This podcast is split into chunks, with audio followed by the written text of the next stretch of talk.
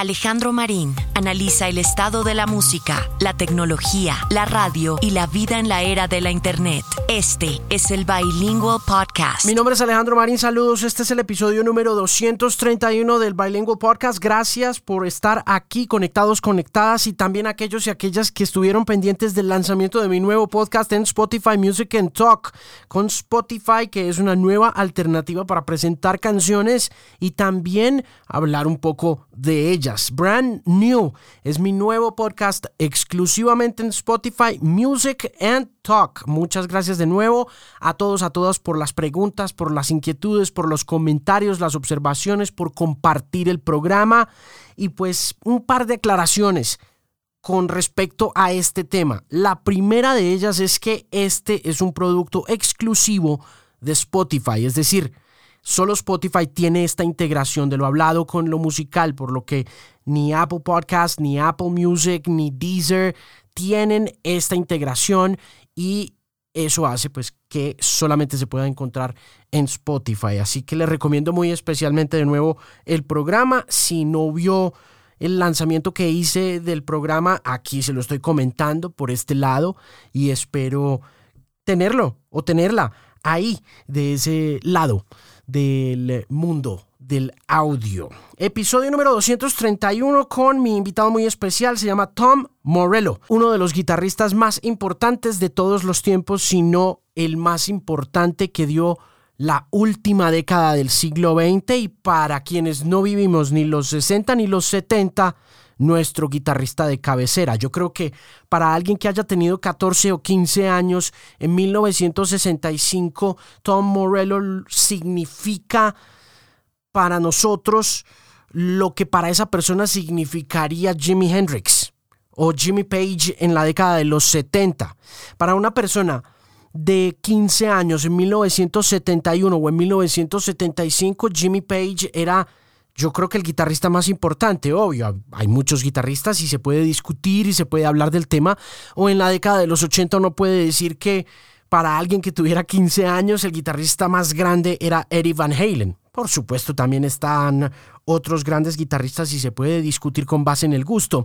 Pero para quienes teníamos 16 años en 1993 o en 1992 y vimos el lanzamiento de ese primer álbum de Rage Against the Machine, pues Tom Morello es nuestro Jimi Hendrix, nuestro Van Halen, nuestro Steve Vai, nuestro Jimmy Page en términos generales, ¿no? Por lo menos para mí, de manera que es un gusto tenerlo en este episodio del podcast porque además está anunciando un nuevo álbum para el próximo 15 de octubre de 2021. El disco es el sucesor a un álbum que hizo como solista. Este álbum se llama The Atlas Underground Fire.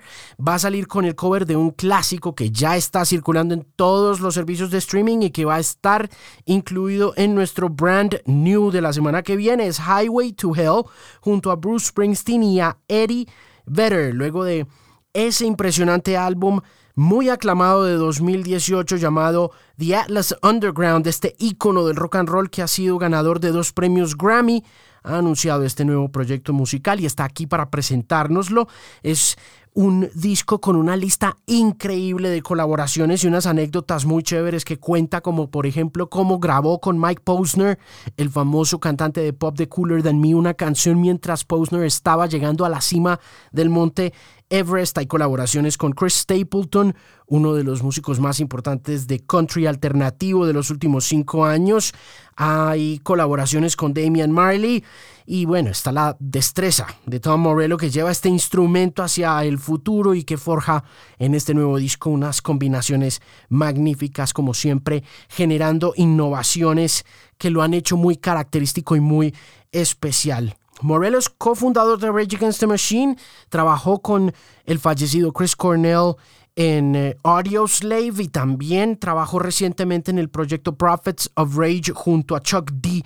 The Public Enemy. En esta conversación hablamos mucho de todo lo mágico que hay detrás de una conexión entre activismo, música y arte, que él considera que son muy distintas cosas y que son muy difíciles de encapsular o de embotellar en un solo lugar con base en la reunión de músicos o de artistas o de activistas o de los tres.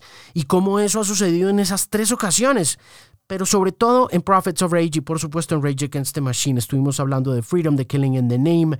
Por supuesto tiene una posición supremamente fuerte sobre el asunto de la partida de las tropas estadounidenses de Afganistán. Tiene un comentario político muy importante y recomendaciones muy interesantes que hacer alrededor de los músicos que también son activistas o de los activistas que tienen en la música un camino interesante por recorrer. La canción es la versión de Highway to Hell, cuenta la historia también de cómo se encontraron en Perth, en Australia, con Bruce Springsteen y luego cómo metieron a Eddie Vedder en esta nueva versión que los inspiró, por supuesto, el hecho de estar en la casa de Bon Scott, en el lugar de origen de Bon Scott en Australia de gira, hizo que esta versión que ya está circulando en redes sociales y en plataformas se hiciera realidad y en términos generales pues una charla muy fructífera y muy provechosa con el magnífico Tom Morello en este episodio número 231 del Bilingual Podcast.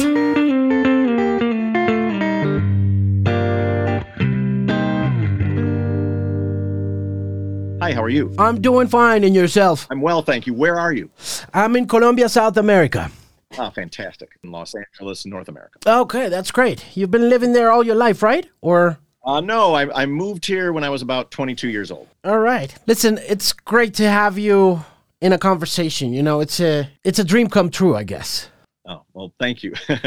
I really appreciate it, and I congratulate you on your new effort and uh, the new song. You know, let's begin by talking about this Bruce Springsteen Eddie Vedder collaboration with this ACDC classic. Sure. Um, well, Bruce Springsteen and Eddie Vedder and I have a, a history with the song Highway to Hell. Uh, I performed with the E Street Band over the course, on and off, over the course of about six years, and we found ourselves in Perth, Australia, the home of Bon Scott, the singer of ACDC. I went to go uh, pay my respects at his grave uh, in the Perth Cemetery, and afterwards came back to the hotel and I saw Bruce, and I said, Do you think that there's a way that the uh, E Street Band and ACDC might overlap in any way? And he was like, maybe. So um, we started rehearsing Highway to Hell at Soundcheck over the course of the next few dates. And we, uh, when we were in Melbourne, we were playing a big football stadium, 60, 80,000 people. And uh, uh, Eddie Vedder happened to be at the show. He was on a solo tour at the time. And I suggested to Bruce, I said, here we are in Australia where ACDC is king. Uh, here we are in Australia where the song Highway to Hell is like the unofficial national anthem of the country um, I said, what if we open the show with Highway to Hell with Eddie Vedder?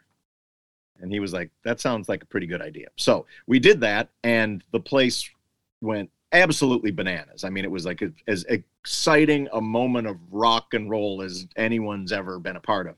Uh, and as I was making this record, uh, near the end of making this record, where I'm working with a lot of tremendous, like young artists, like uh, Bring Me the Horizon and Phantogram and Chris Stapleton and Grandson and Mike Posner and Damian Marley and Protohype and Phem and Palestinian DJ Sama Abdul Hadi. Um, I was like, I want to make a song with my bros with my brothers. I want to make a song that's like a historical moment. And I reflected back on that night in Perth, or that night in Melbourne, and said, let's let's take Highway to Hell and try to bring it. In, pay let's pay uh, our respects to the classic ACDC, uh, but let's have one of the greatest rock and roll songs of all time now sung by two of the greatest rock and roll singers of all time. How do you get all the collaborators? How do you pick them? Uh, how do you get to record them in the middle of a pandemic? Obviously, t- technology makes it all easier but i guess you know yeah. when it comes to musicianship yeah. there ga- there has to be like a chemistry or a connection sure sure sure sure so some some of the artists were uh, you know people i've been friend like phantogram and uh, dennis from refused you know i've known for for a while other artists i sought out like sama abdul hadi she's a young palestinian dj and i just love her work and i thought i don't know what it's going to sound like when we play together but i'm interested in finding out we actually recorded our song uh, the song we did together on the shore of eternity um, while Israel was bombing Palestine. It was in the middle of that, and she was like, we were working together, and she would occasionally have to kind of go and take shelter. Um, Mike Posner, we did a song called Naraka. Naraka is the Hindu word for hell or place of lost souls. And between the beginning of the recording that song and the end of recording that song, he summited Mount Everest. He climbed to the top of, I'm not kidding, that's not metaphorical, that's real. And um, and some of those vocals were recorded at like you know 15 20,000 meters so it's crazy um, but you know, other, uh, Bring Me the Horizon. I'm a huge fan of like their big rock and roll music, and and and wanted to work with them. But for me, the challenge wasn't so much in finding the right collaborators. That's the fun part. The challenge was actually recording my guitar. Um, I have a studio at my house, but I don't know how to run it. I normally have an engineer who runs it. So, and during lockdown, no engineers were going to be coming, right? So, um, I read an article where Kanye West said that he recorded vocals to his a couple of his big records, uh, you know, on the voice memo of his phone. So I tried that with guitar, and it sounded great. Like I started recording riffs in started recording riffs into my guitar, and the next thing you know, you know, I was shipping them off to uh, DJs and engineers and producers all over the place, and uh, and the Atlas Underground Fire record was born. That's amazing because you've always been such an innovator. And to hear you say that, you know, you got engineers around you, but it was like back in the 90s when the whole Rage Against the Machine sound just, you know, hit us.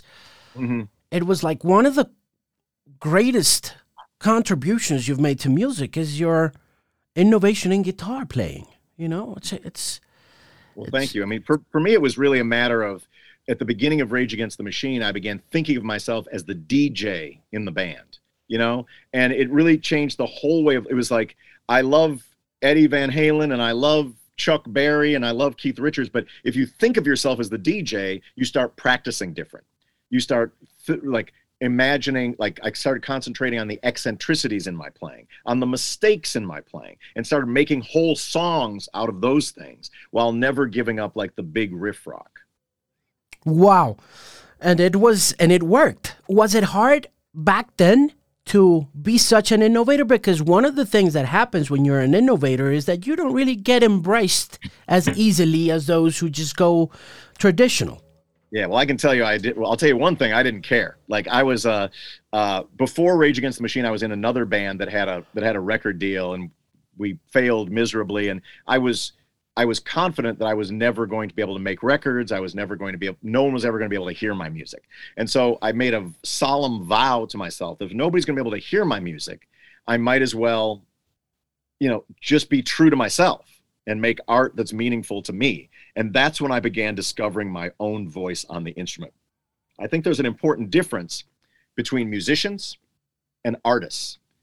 And you can be both or you can be you can be one and not be the other. But that for me was the real transition. I went from being i was a really technically talented musician but i didn't have my own point of view on the instrument uh, until those early days of rage against the machine. And then once i did develop that language uh, that was felt like it was kind of my own language i began just like i had that lane all to myself.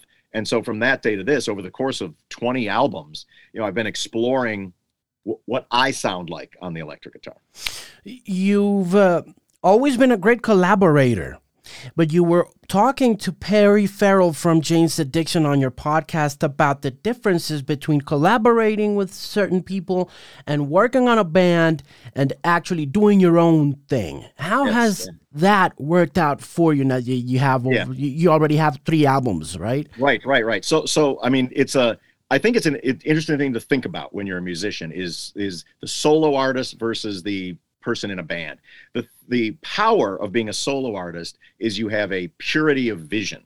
And that, you know, from Bruce Springsteen to Bob Dylan to Kanye West. Now there are people that like they're the ones that are making all the decisions at the end of the day and you get this real kind of pure vision of who that artist is artist is and what they want to say with a band you get chemistry and that is something you cannot get alone you can only get that in working in uh, conjunction with other musicians. And that's the strength of being able to create something that no one could alone. That's now with the, with the Atlas Underground record, I try to get the best of both worlds.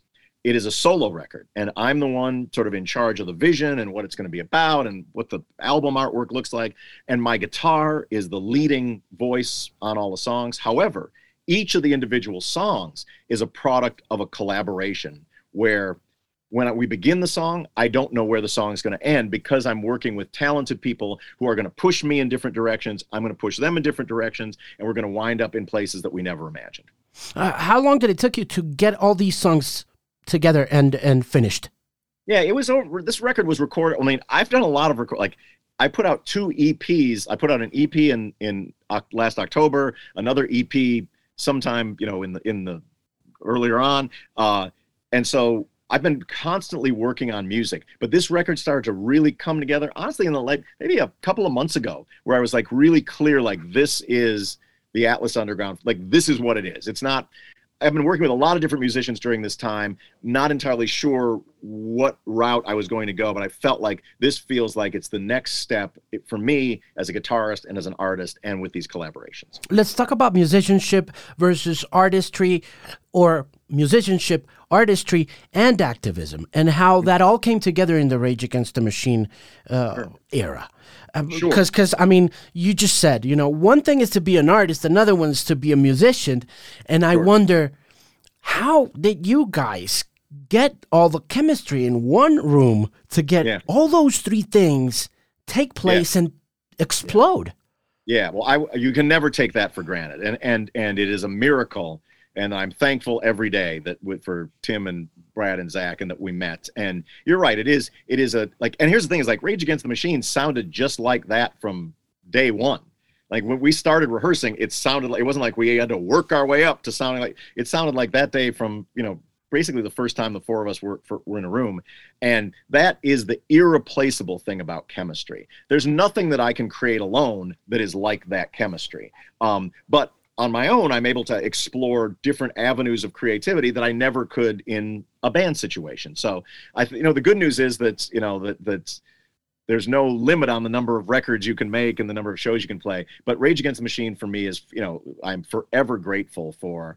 Uh, you know those three guys and the music that we've made together. And you did it again with Audioslave, which I think is also like yeah. like those two miracles happened one after I, the other, I man. You, I hear you, man. Like I, I like we those are two miracles right there. I remember like when Rage Against the Machine broke up in 2000, the record company, you know, knew that Tim and Brad and I were wanted to play together, and they were like sort of suggesting, you know, maybe you guys can be Ozzy Osbourne's band, or maybe you guys can, you know, play with this art. And like, hold on, like, let us let us try to figure it out on our own. Like, let us try. And and fortunately, you know, we we made those three records with Chris Cornell and and spent that time with him, which was really wonderful. Yeah, and you did the whole Cuba thing. I was working for Universal Music back then, and I had to release the Audioslave Live in Cuba DVD, and it was one oh, of the cool. most gratifying experiences as a as a record label guy. You know, yeah. it was. Yeah, it that was, was a that was a real historic moment. I mean, literally a historic moment there. We were the first United States rock band to ever play in the country of Cuba. We broke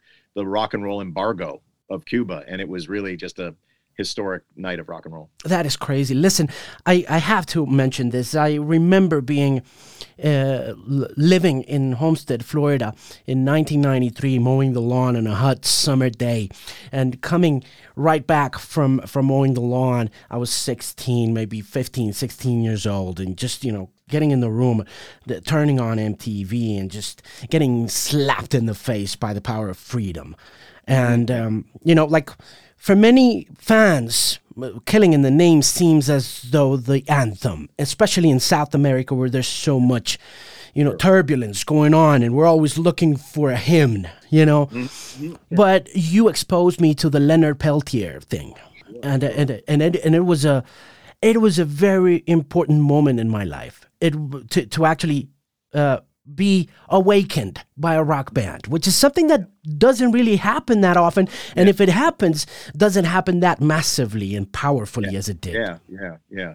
Well, I mean, thank you, but I mean that's that's just the power of of of that band to one to just be a great rock and roll band so that you're interested in listening to it to begin with. You know it's not like a college lecture or something like that. Like um, and then and then the compelling lyrics of zach and the musicianship of everybody. It's a it's a it's a it's a once in a lifetime band. And you know i've heard that story countless times all over the world where uh, for me it was the public enemy and the clash you know that really were those voices. I didn't i didn't kind of come to politics because of those bands but those bands reinforced the idea that I was not alone in the way that I thought, which was a very, very powerful thing. Um, and you know, people ask if rock and roll can change the world, and it quite obviously has. It changed you, it changed me. You know, like and um, you know, and the, the if if there's one message that that runs throughout the entire catalog of my 20 records is that the world is not going to change itself. That is up to you, and that the people who have changed the world, you know, history is not something that happens. History is something that you make And the people that have changed the world and the people who have made history are just like your listeners. They're no different. They're, exa- they're they didn't have any more money, power, courage, influence, creativity, anything. It's people no different from you who have stood up in their place in their time to fight for a more just and decent and humane planet. What's your take on Afghanistan? Well, I mean, it's the my take on Afghanistan is identical to the take I had the day that the United States st- stupidly invaded. Was you know this was a this the problem was a crime committed by 15 15 or so people some of them saudis some of them you know from pakistan whatever. And then the united states went on a a profit driven middle eastern war rampage that has cost countless lost lives across the across the entire region.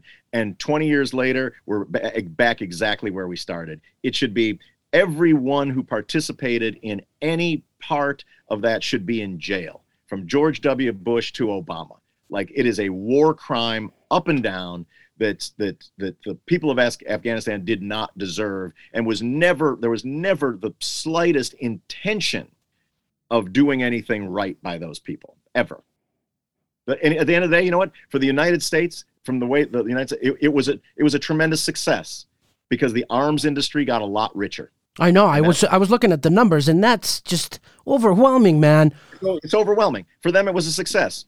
That's what that they could care less about the about the the the death toll or about the current situation there or women's rights or whatever. For them, it was it was 20 years. It was it was, there was a lot of profit they made over 20 years. I got a couple last questions because I only have a few uh, yep. a, a couple more minutes, and one of them is which do you think is more urgent or important to change, the climate crisis or this whole political environment where we're living close to tyrannies.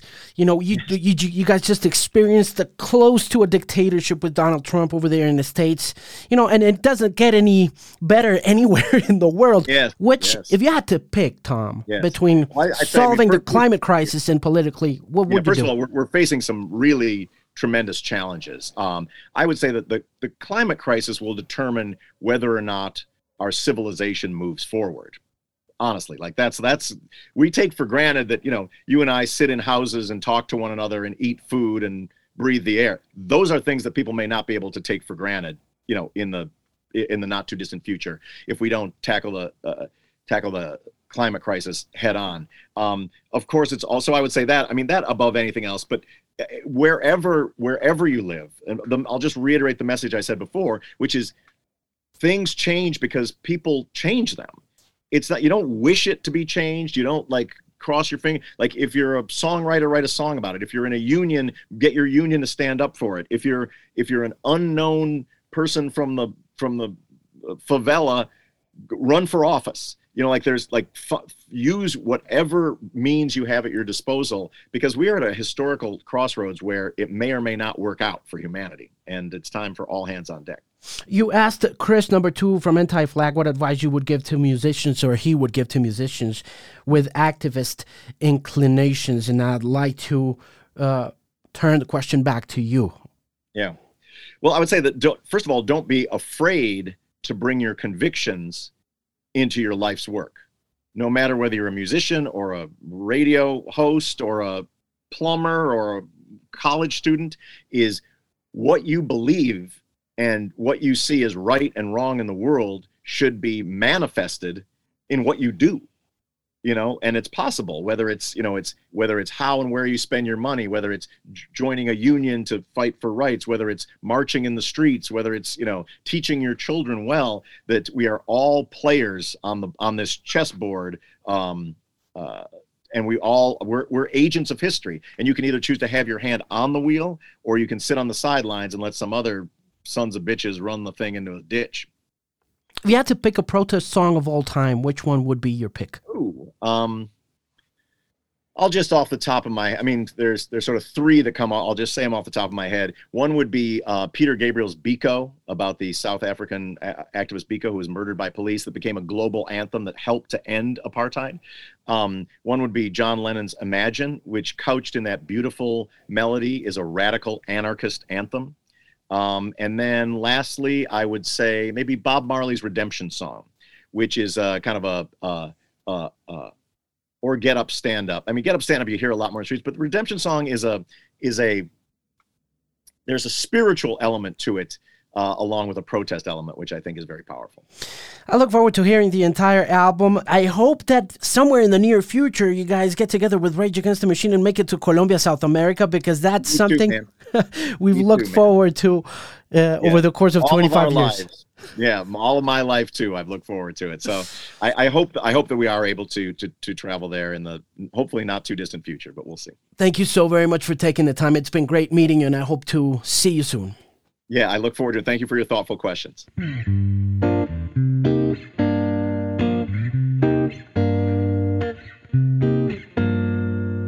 Mis queridos bilingües, gracias por llegar hasta el final de esta conversación con Tom Morello. No olvide buscar la nueva canción Highway to Hell, la versión de este músico fantástico norteamericano junto a Bruce Springsteen y a Eddie Vedder de Pearl Jam. Y recuerde estar muy pendiente del lanzamiento de su próximo álbum el próximo 15 de octubre. The Atlas Underground Fire. Esta es su siguiente etapa como solista y nuevamente invitarle muy especialmente a que busque en Spotify Music and Talk mi nuevo programa Brand New donde podrá escuchar la nueva canción de Tom Morello y muchas canciones más. Y por supuesto, si me quiere escribir, contarme de dónde me escucha, dónde me está oyendo, en qué plataforma me está escuchando, pues hágalo a través de alejo arroba alejandromarin.com. También me puede escribir a alejandromarin. Y por supuesto, puede conectarse conmigo en Facebook, en Twitter y en Instagram como arroba. Gracias de nuevo por la compañía. Se despide de usted Alejandro Marín una voz confiable en la música.